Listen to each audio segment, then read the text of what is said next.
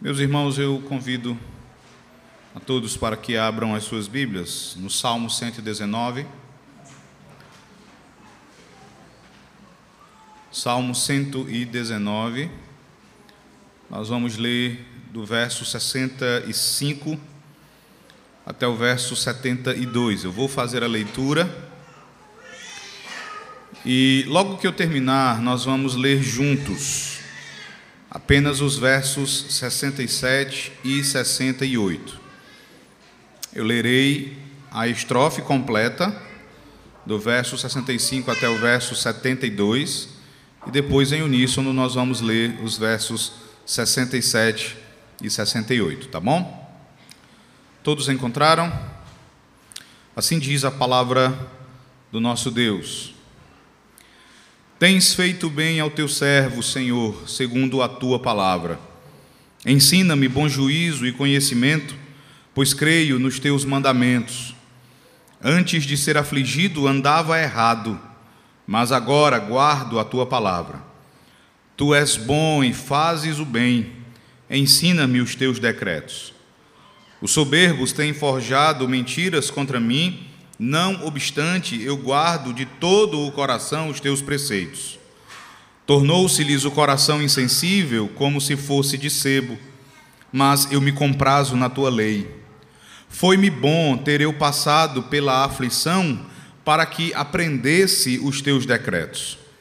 Para mim vale mais a lei que procede de tua boca do que milhares de ouro ou de prata nós vamos ler todos agora os versos 67 e 68, que dizem assim: Antes de ser afligido, andava errado, mas agora guardo a tua palavra. Tu és bom e fazes o bem. Ensina-me os teus decretos. Amém. Vamos orar. Deus Santo, nosso Pai, nós louvamos o Teu santo nome, nós te exaltamos, nós, ó Deus, também nos alegramos por mais uma vez estarmos na Tua santa presença, no Teu dia e desfrutarmos da liberdade que para nós foi adquirida por Teu Filho Jesus, de podermos estar na Tua presença, de podermos adentrar ao Santo dos Santos com liberdade, com intrepidez, com confiança de sermos os teus filhos, de que tu és o nosso Deus e de que tu te alegras em receber a nossa adoração, o culto que prestamos a ti. Nós também nos alegramos porque mais uma vez nós temos a oportunidade de ler a tua palavra e de ouvir a exposição da mesma. Pai amado, como nós precisamos e como nós necessitamos da pregação da tua palavra. Como nós necessitamos, ó Deus, sermos alimentados por ela, sermos nutridos pela tua palavra. Mais uma semana se iniciará, uma semana de trabalho. Mais uma vez, ó Deus, nós teremos de lidar com questões que por estarem no nosso futuro nós não as conhecemos, mas o Senhor bem as conhece, porque o Senhor já as determinou.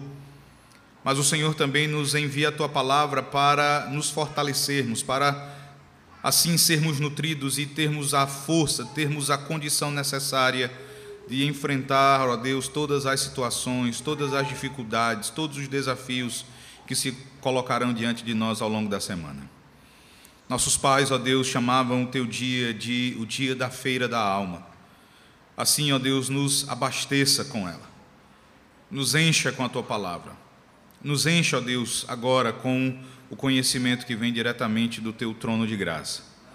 E é no nome de nosso Senhor Jesus que nós pedimos também que tudo aquilo que aprendermos, que tudo aquilo que ouvirmos ao longo deste dia, seja, ó Deus, posto em prática, seja posto por obra não fique apenas retido no nosso coração ou na nossa mente, mas que nós venhamos a praticar, a viver, a adornar a nossa vida de acordo com o teu querer.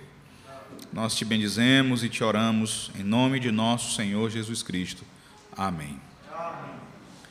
Irmãos, nós estamos observando o nono parágrafo ou a nona estrofe do Salmo 119. Nós a iniciamos no domingo passado.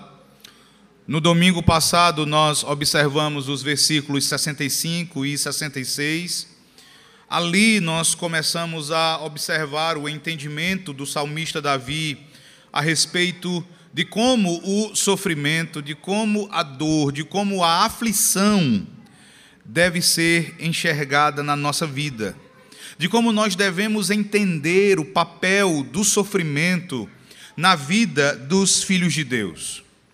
E é sempre bom lembrar que o Salmo 119, ele contém sim muitas declarações de amor do salmista pela lei do Senhor, em muitos lugares ele vai falar do quanto ele ama a lei, do quanto ele ama a palavra de Deus, de tal forma que muitos olham para este salmo e entendem que aqui você tem um hino, um hino de louvor, um hino de exaltação à lei, uma ode de amor à lei. Mas desde o início nós estamos lendo este salmo e estamos meditando nele, irmãos, com o entendimento de que a despeito de toda a afeição que o salmista manifesta pela lei, nós temos aqui um salmo de lamento, um cântico de um peregrino, alguém que está em peregrinação, em terra estranha, e em sua peregrinação ele sofre, e em seu sofrimento ele lamenta, por estar sendo perseguido pelos ímpios, por estar sendo alvo da maledicência, por estar sendo atacado por aqueles que não temem a Deus. Ele sofre em razão dos seus próprios pecados. Ele lamenta a sua inclinação, ele lamenta as vezes em que ele mesmo se entregou ao pecado e transgrediu a lei que ele tanto ama. Tudo isso faz com que ele gema, tudo isso faz com que ele lamente. E é bom lembrar desse fato, porque nesta nona estrofe, nós somos introduzidos ao pensamento de que em todas essas coisas, em todas essas situações, em todas essas circunstâncias, Deus é bom. A despeito de toda a dor e de todo o sofrimento que tem enfrentado, Davi reconhece que Deus é bom e que Deus lhe tem feito o bem. Ele tem sido perseguido, ele chegou a ser perseguido pelo seu próprio filho.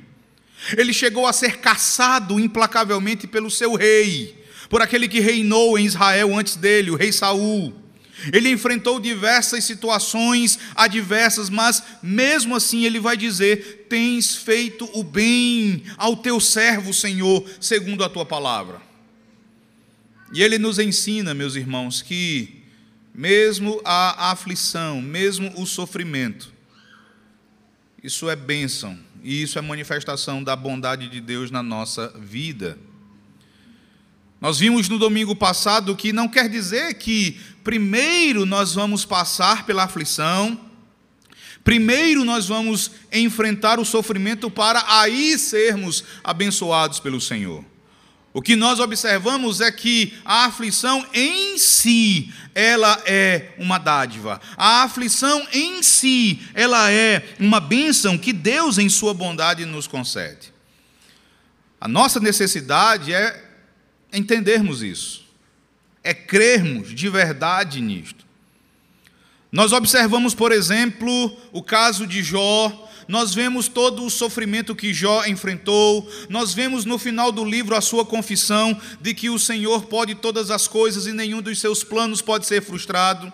Nós vemos Jó confessando que ao longo de toda a sua aflição ele chegou a falar de coisas que ele não entendia, coisas que eram maravilhosas demais para o entendimento dele. Ele confessa a sabedoria infinita de Deus e diz que diante de tudo que ele falou só lhe resta curvar-se e colocar a sua boca no pó. Nós entendemos então que tudo aquilo que ocorreu na vida de Jó concorreu para o bem dele, para o seu aperfeiçoamento, para o aprofundamento da sua comunhão com Deus, e por isso aquele sofrimento foi, sim, uma bênção na vida de Jó. O problema é quando o sofrimento chega na nossa casa. Nós olhamos para o caso de Jó, um caso relativamente distante de nós, e nós dizemos, de fato, o sofrimento foi uma grande bênção na vida de Jó. Mas quando é conosco, Quando é com você? A gente tem dificuldade para enxergar. A gente tem dificuldade para entender como o sofrimento é uma bênção na nossa vida. E é por isso que nós vimos no domingo passado que a nossa necessidade, então, é fazermos a mesma oração do salmista Davi no versículo 66. Quando ele pede a Deus: Ensina-me bom juízo e conhecimento, pois creio nos teus mandamentos. Ele pede que Deus conceda a ele a capacidade de discernir o sabor, de discernir os ingredientes da providência na sua vida. Nós também necessitamos de discernimento, nós também necessitamos de entendimento a fim de compreendermos, de entendermos a ação de Deus na nossa vida, visando o nosso bem e visando o nosso aperfeiçoamento segundo a imagem de nosso Senhor Jesus Cristo. Hoje, meus irmãos, eu quero observar com vocês os dois versículos seguintes desta nona estrofe. O verso 67 e o verso 68, onde Davi ele continua falando a respeito da bondade do Senhor, e agora ele vai explicar, ele vai nos dar a explicação de como a aflição concorreu para o bem dele, de como o sofrimento foi uma dádiva do Senhor na vida do salmista. Então, leia comigo mais uma vez os versos 67 e 68. Diz assim a palavra do Senhor nosso Deus: Antes de ser afligido, andava errado, mas agora guardo a tua palavra. Tu és bom e fazes o bem, ensina-me os teus decretos. Vejam no verso 67, irmãos, que o salmista, ele torna clara a razão pela qual ele acreditava firmemente que tudo aquilo que ocorria na sua vida era manifestação da bondade de Deus. Davi declarou que o Senhor lhe fazia o bem, ele declarou que o Senhor o tratava de uma maneira muito melhor do que de fato ele merecia. Tudo o que acontecia na sua vida, independentemente de doer ou não, Davi reconhece que era a manifestação da bondade de Deus e que Deus o tratava de uma forma muito melhor do que Davi merecia em razão dos seus pecados. Ele orou a Deus pedindo por discernimento a fim de perceber a bondade de Deus mesmo nos momentos mais complicados e mais difíceis. Mas vejam agora aqui no versículo 67, meus irmãos. Aqui no versículo 67, Davi, ele nos apresenta uma das razões pelas quais, mesmo as provações mais duras, mesmo as provações mais intensas, mais dolorosas, mais excruciantes, na realidade são manifestações da bondade de Deus sobre a nossa vida. Ele nos diz agora o porquê. E eu acredito que vocês já viram aquelas comparações que muitas vezes são é, mostradas em programas de televisão e agora comparações que são frequentemente mostradas nas redes sociais entre o antes e o depois de, de uma pessoa. Então, quadros que mostram uma transformação física exibem o antes da pessoa e o depois. É basicamente isso que Davi está fazendo aqui no versículo 67. Veja que ele diz: olha como ele começa. Antes de ser afligido, andava errado. Aqui você tem o antes do salmista. Ele diz que durante algum tempo da sua vida, ele viveu desviado. Durante algum tempo da sua vida, ele viveu em pecado. Ele seguiu os caminhos apontados pelo seu próprio coração. Não se tratava, obviamente, de uma rebelião ativa, de pecados deliberados e voluntários por parte de Davi. O texto hebraico vai sugerir que tudo se deveu à ignorância do salmista, na maneira insensata e tola como ele muitas vezes acabou confiando em seu próprio julgamento. Foi isso que o levou a vagar por caminhos vãos e por caminhos prejudiciais. Então, durante algum tempo, Davi andou desviado, Davi andou afastado, pecando. E meus irmãos, lembrem que no domingo passado eu disse que esta nona estrofe ela nos apresenta o evangelho da adversidade. Acredito que os irmãos lembram disso.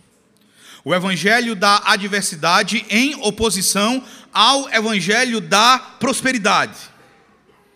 E eu trago isso novamente, irmãos, porque nós precisamos pensar um pouco a respeito de um efeito muito comum da prosperidade na vida das pessoas.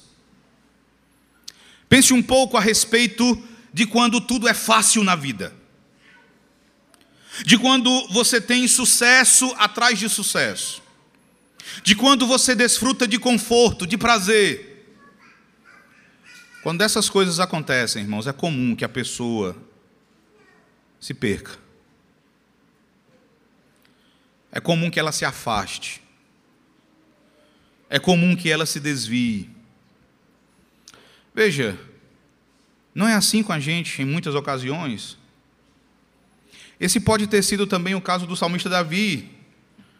Você deve lembrar de Provérbios, capítulo 30, os versículos 8 e 9, onde estão registradas as palavras de um homem chamado Agu. Agu chega a pedir a Deus que o Senhor não lhe dê nem pobreza, nem riqueza, mas que o Senhor lhe dê apenas o pão necessário, pois, de acordo com Agu, há o risco de que, indo tudo bem na vida dele, estando ele farto, ele venha a se esquecer do Senhor.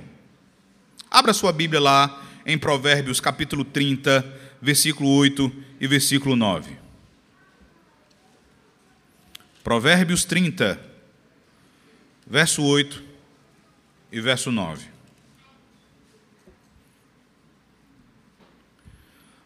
Vamos ler todos juntos esses dois versículos. Provérbios, capítulo 30, verso 8 e verso 9. Diz assim: Afasta de mim a falsidade e a mentira não me des nem a pobreza, nem a riqueza, dá-me o pão que me for necessário, para não suceder que, estando eu farto, te negue e diga: Quem é o Senhor? Ou que, empobrecido, venha a furtar e profane o nome de Deus. Veja aqui qual era o temor dele em relação à prosperidade. Para que eu não te negue. Para que eu não venha dizer quem é o Senhor. Meus irmãos, isso é comum na nossa própria existência, isso é comum na nossa própria vida. O pastor Charles Spurgeon, ele vai dizer que se algum de nós aqui lembra de alguma vez em que não teve provação, provavelmente também recorde que então a graça era lenta e a tentação era muito forte. Nós somos expostos a mais tentações. Nós baixamos a guarda. Nós relaxamos e nos tornamos negligentes. Meus irmãos, este é um testemunho muito forte a respeito da nossa pecaminosidade. Porque o grande problema não é a prosperidade em si. Uma saúde forte em si mesma não é nenhum mal riquezas em si mesmas, elas não são do diabo. O grande problema está em nós, está no nosso coração, na nossa mente, no nosso ser mais interior. Spurgeon vai nos fazer uma série de perguntas inquietantes. Ele pergunta: por que razão um pouco de tranquilidade nos causa tanta mazela? Nunca podemos descansar sem entorpecer-nos. Nunca estar cheios sem engordar, nunca subir em relação ao mundo sem descer em relação a outro. Que criaturas somos sendo incapazes de suportar um pouco de prazer? Que corações vis são os nossos que convertem a abundância da bondade divina em ocasião para pecar? E é exatamente assim que nós agimos. Meus irmãos, nós nos desviamos Não é por causa destas coisas, não é por causa de riqueza, não é por causa de prosperidade. Nós nos desviamos por causa da nossa inclinação, por causa da nossa natureza. A nossa cabeça se desvia por causa da tolice e o nosso coração se desvia por causa da nossa obstinação. O problema está em nós mesmos.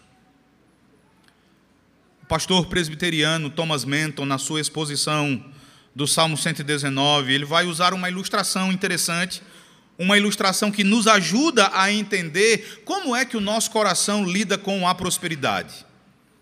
Aplique isso a você, aplique isso ao seu próprio coração. Como é que o seu coração lida com a prosperidade?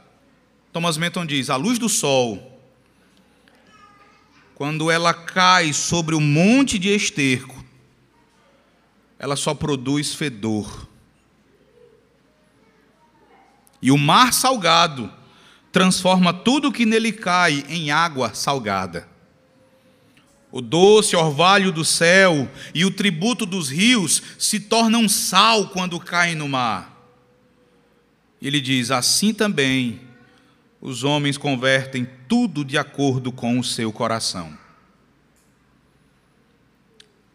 Nós fazemos estas coisas. E você tem na vida do próprio salmista Davi um exemplo de como isso se mostrou verdadeiro.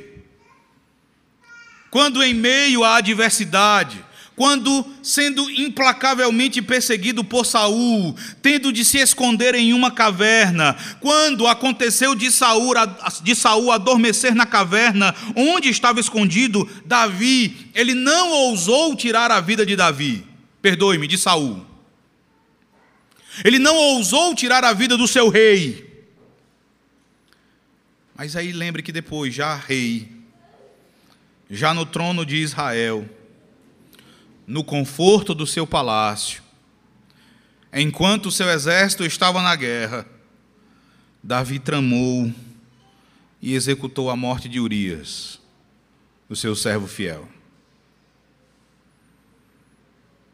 É como se a prosperidade nos anestesiasse, irmãos. É como se ela embotasse os nossos sentidos espirituais. É por isso que Davi vai dizer que ele viveu assim durante algum tempo. Mas ele vai falar do depois. Veja que ele vai apresentar agora o seu depois. Veja novamente o versículo 67. Ele diz: Mas agora eu guardo a tua palavra. Ele viveu errado durante algum tempo. Ele sofreu, ele foi afligido, e depois de ter passado pela fornalha da aflição, ele passou a guardar a palavra de Deus. Meus irmãos, com isto aqui, nós aprendemos qual é um dos propósitos de Deus nas nossas aflições. Um pastor chamado James Boyce, ele também faz várias distinções entre os propósitos no sofrimento e em relação ao caso de Davi, ele diz que aqui nós temos um exemplo de sofrimento que é corretivo. Frequentemente nós nos deparamos a este tipo de sofrimento na nossa própria vida. Aqui, Davi está admitindo que as aflições que ele suportou foram aflições enviadas por Deus para levá-lo de volta ao caminho da obediência à palavra do Senhor. Por meio da aflição, o Senhor nos quebra e ele nos coloca de novo no caminho da vida. Meus irmãos, quando nós nos desviamos, nós fazemos com que o Senhor nos humilhe, e Ele muitas vezes faz isso por meio da pobreza, por meio de doenças, por meio de tragédias, por meio de perdas, por cruzes em nossas próprias famílias. Ele faz isso. E isso é bondade da parte dele. Porque melhor isso do que do que nos perdermos eternamente. Nós falamos muito a respeito da providência de Deus. E, meus irmãos, grande parte da sabedoria de Deus em Sua providência deve ser observada em parte na época da aflição, quando nós estamos sofrendo. Thomas Menton vai dizer que quando as ovelhas se desviam, o pastor solta então o seu cão, para que o seu cão as traga de volta. A aflição é o cão pastor que nos leva de volta para os caminhos de Deus quando nós nos desviamos. É o que nós também vemos na vida do apóstolo Paulo, meus irmãos. Você deve lembrar de um episódio na vida do apóstolo Paulo, ele registra isso na sua segunda carta aos Coríntios, no capítulo 12. Ali ele fala a respeito de como ele foi trasladado pelo Senhor até o terceiro céu, ele foi levado por Deus até o paraíso. Ele diz que nem sabe dizer se isso aconteceu no corpo ou fora do corpo, mas ele foi levado pelo Senhor ao paraíso. Ali no paraíso, Paulo viu e ouviu coisas extraordinárias. Ele viu coisas fantásticas que ele vai dizer que não era lícito ao homem falar a respeito. E o Senhor viu que Paulo se tornaria soberbo. O Senhor viu que Paulo se tornaria arrogante, orgulhoso, em virtude da grandeza das revelações que Paulo recebeu. E quando Deus viu que isso aconteceria na vida de Paulo, o que foi que ele fez? Abra em 2 Coríntios, capítulo 12, verso 7. É um versículo bem conhecido. 2 Coríntios, capítulo 12, verso 7. Veja o que Deus fez para que a soberba não dominasse, não tomasse conta do coração do seu servo. 2 Coríntios 12, verso 7. Vamos ler todos juntos? Diz assim: Vamos lá?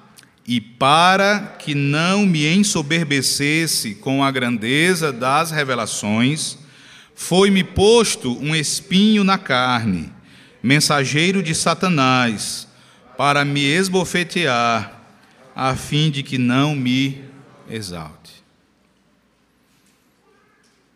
E se você ler o trecho inteiro, você vai ver como esse espinho na carne fazia Paulo sofrer. E como esse espinho na carne doía.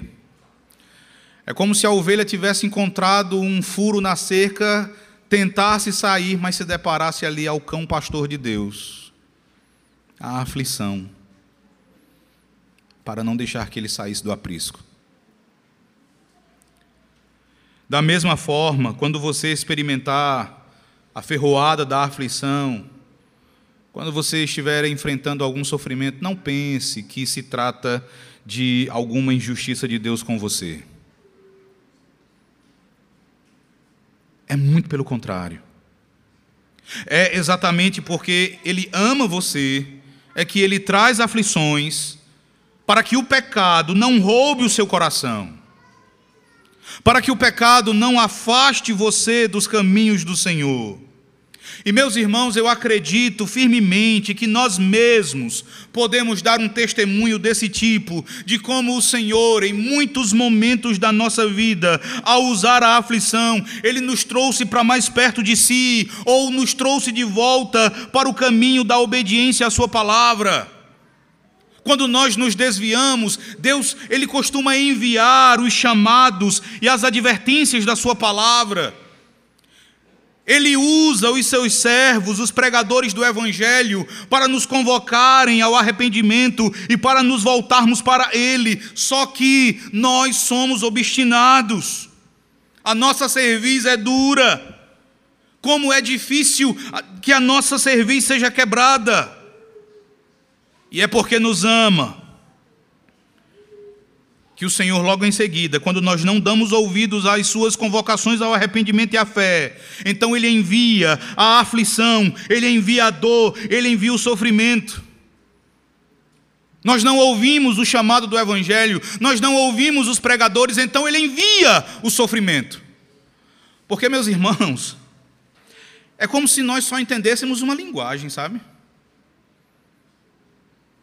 É como se entender, é como se não entendêssemos outra linguagem senão a linguagem do sofrimento. Você que é pai, você que é mãe, você sabe. Você pode lembrar aí de ocasiões nas quais os seus filhos começaram a desobedecer, começaram a fazer algo de errado, e vocês advertiram. Vocês exortaram para que parassem com a desobediência, mas os filhos insistiram, eles foram adiante, né? eles continuaram fazendo aquilo que vocês disseram que eles não deveriam fazer. Algumas vezes eles insistiram até com rebeldia no coração, olhando para você e sorrindo de modo altivo e seguindo na desobediência. Você então os disciplinou. Você então os castigou. Talvez até fisicamente. E só aí os filhos entenderam. E só aí os filhos pararam. Só aí eles cessaram com a desobediência. Deus é o nosso Pai e nós somos esses filhos. Nós somos exatamente assim. Em grande parte da nossa vida, irmãos, parece que nós só entendemos essa linguagem. E meus irmãos, em sua sabedoria e em sua bondade, Deus nos envia a aflição mais adequada para o nosso caso. Doenças, decepções, frustrações, pobreza, falência, luto e muitas outras coisas são santos remédios usados com sabedoria pelo todo bondoso Senhor Deus um teólogo alemão da época da reforma chamado Otto Vermullerus. Ele fez a seguinte afirmação: Assim como os homens cortam as penas das suas aves quando elas começam a voar muito alto ou para muito longe, da mesma maneira Deus diminui as nossas riquezas, ele diminui a nossa saúde, ele corta o nosso conforto para não ultrapassarmos os limites que ele estabeleceu e para que nós não confiemos demais nessas, nessas dádivas, deixando de confiar nele. Ele faz isso. Quando nós percebemos isso, meus irmãos, nós percebemos também a grandeza da bondade de Deus, e é exatamente essa razão que leva Davi, no versículo 68, veja dizer: Tu és bom e fazes o bem. Davi reconhece a bondade de Deus nas suas muitas aflições. Deus não permitiu que ele se perdesse. Deus não permitiu que ele se extraviasse eternamente. O Senhor o buscou e usou a sua vara para trazê-lo de volta à sobriedade. Nós pensamos que uma vez que Deus nos ama, Ele não vai permitir que nada de mal nos aconteça.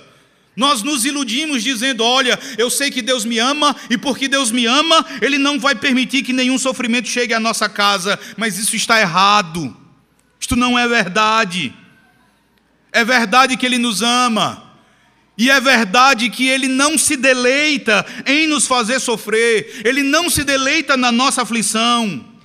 O profeta Jeremias, diante da desolação de Jerusalém, no livro de Lamentações, no capítulo 3, do verso 31 ao verso 33, vai dizer: O Senhor não rejeitará para sempre, pois, ainda que entristeça a alguém, usará de compaixão segundo a grandeza das suas misericórdias, porque o Senhor não aflige, nem entristece de bom grado os filhos dos homens mas é exatamente porque Ele nos ama e porque nós somos tardos demais para dar ouvidos ao clamor do nosso Deus, é que Ele nos aflige. É porque nos ama e porque nós temos uma dura serviço que Ele então envia a dor para nos frear em nosso pecado. E para que a dor sirva como uma espora, uma espora que nos impulsiona em direção à santidade. Meus irmãos, Deus é bom. Deus é a própria bondade, Deus é a suprema bondade, Deus é infinitamente bom. Thomas Menton diz que Deus é um oceano de bondade, sem margens e sem fundo. E porque Deus é bom, a consequência disso é que ele faz o bem a todos os homens de modo geral, mas de um modo muito especial, ele faz o bem aos seus eleitos, ao seu povo amado. Ele não faz o bem apenas de vez em quando, apenas em algumas ocasiões, mas ele sempre faz o bem. Ele é bom quando você tem dinheiro. Ele também é bom quando você está em dificuldade financeira. Ele é bom quando você e todos os teus gozam de saúde, mas ele também é bom quando você de repente tem de lidar com uma doença debilitante, em si mesmo ou então na família. Ele é sempre bom e ele sempre faz o bem. Mesmo na aflição, Deus é bom e nos faz o bem. O que é mais interessante na confissão de Davi, meus irmãos, aqui no verso 68, é que essa confissão de Davi, ela não é fruto de abrir um livro sobre os atributos de Deus e estudar a respeito da bondade de Deus. Sim, é certo que Davi estudava as Escrituras, e é certo que, por meio das Escrituras, Davi conhecia o atributo da bondade divina. Mas aqui nos versos 67 e 68, a confissão de Davi, ela é adornada pela sua experiência no sofrimento. Ele prova da bondade de Deus, não a partir da prosperidade, mas ele prova da bondade de Deus a partir da adversidade. Nós conseguimos fazer essa confissão? Você consegue fazer essa confissão? Você que sofre, você mulher, mulher crente, temente a Deus, que ama o Senhor. Você que sofre há anos com um esposo incrédulo,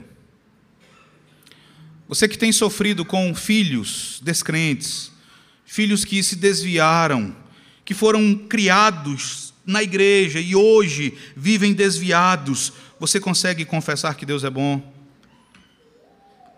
Você que está sem emprego já há muito tempo, com contas atrasadas, mal conseguindo suprir o básico para a sua casa, você consegue que Deus é bom e sempre faz o bem a você? Você que luta com uma enfermidade que tem limitado, que tem prostrado, que tem debilitado você, que sofre dores, que anda gemendo já há alguns anos, você consegue confessar a bondade do Senhor? Você que perdeu algum parente amado há pouco tempo, que ainda chora essa ausência, você consegue dizer que mesmo nisso Deus é bom e sempre faz o bem? Meus irmãos, como nós somos desafiados e como nós somos humilhados aqui. E como isso é bom para as nossas almas. A declaração final de Davi, a gente encerra aqui, veja. Ele vai dizer: Ensina-me os teus decretos.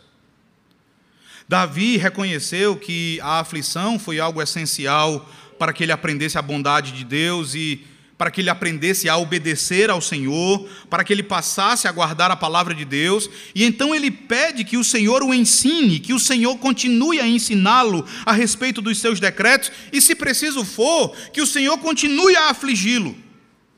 Que o Senhor continue a usar a aflição, pois do contrário, Davi não vai aprender. Meus irmãos, ah, não quer dizer que a aflição melhora o nosso intelecto.